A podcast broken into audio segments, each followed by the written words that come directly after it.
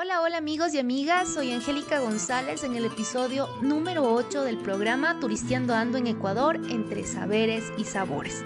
En esta ocasión voy a contarles sobre el ponche, en vista que me encuentro en el centro histórico de la ciudad de Quito, conocida como la Carita de Dios. Recordarles amigos que este podcast, así como todos, tendrá por objetivo detallar datos curiosos de la cocina tradicional del Ecuador. El ponche es una tradicional bebida dulce y espumosa que se consume en la capital de los ecuatorianos desde 1904.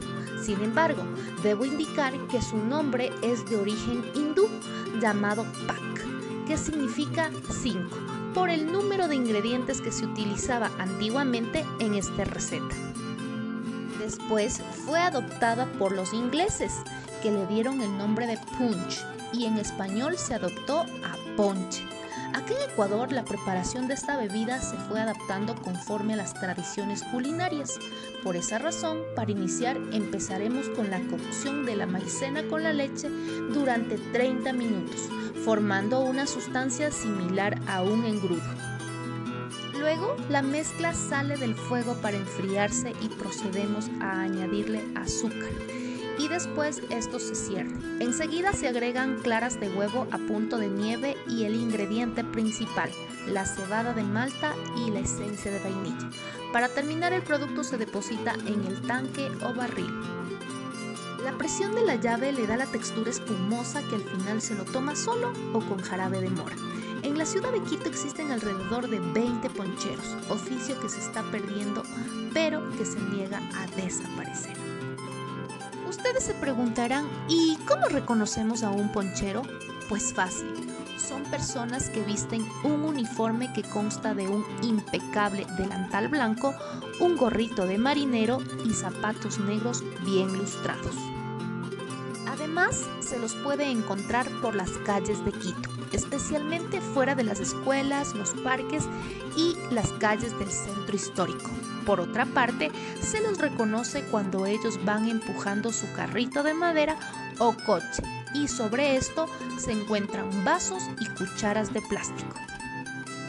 Lo más pesado es el cilindro de aproximadamente 50 libras que tiene un dispensador para de allí proceder a envasar el ponche en un vaso o en una pequeña funda.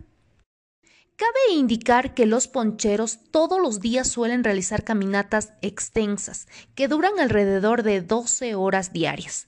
Ellos estiman que en el lapso suelen recorrer hasta 40 kilómetros. Su mayor representante es don Narciso Remache, un hombre de 52 años, de estatura pequeña, es padre de tres hijos, quien desde 1998 decidió venir a la capital luego de que su suegro Manuel Antonio Sáenz le propusiera este empleo y le dijera, te va a ir bien, porque los ponches sí que se venden. Eso fue suficiente para armar maletas y venir a Quito.